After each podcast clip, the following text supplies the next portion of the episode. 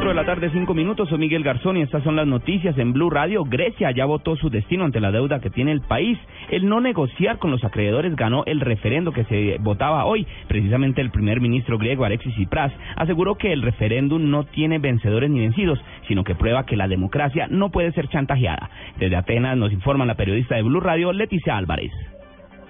Buenas tardes. Acaba de hablar Alexis Tsipras, el primer ministro griego a la nación, después de esa victoria del no al acuerdo con los acreedores.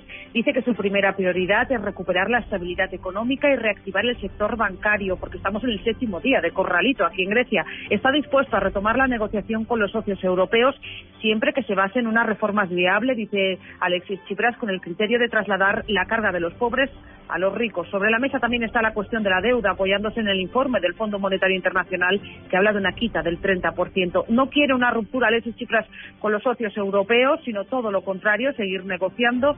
Para Chipras, Grecia ha escrito una nueva página en la historia de Europa. Ha convocado mañana a los líderes políticos helenos como primer paso para un acuerdo. El líder de la oposición, Samaras, de Nueva Democracia, ha dimitido después de esta derrota del eh, él pedía el sí en el referéndum. Ahora mismo la plaza central de Atenas, Sintagma, es una fiesta constante. Los griegos están celebrando este resultado y Europa muy pendiente. Hollande y Merkel se verán mañana para evaluar las consecuencias de la consulta. Resultado histórico para Grecia.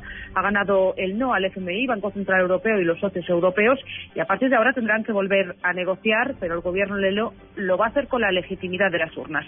Leticia Álvarez desde Grecia para Blue Radio.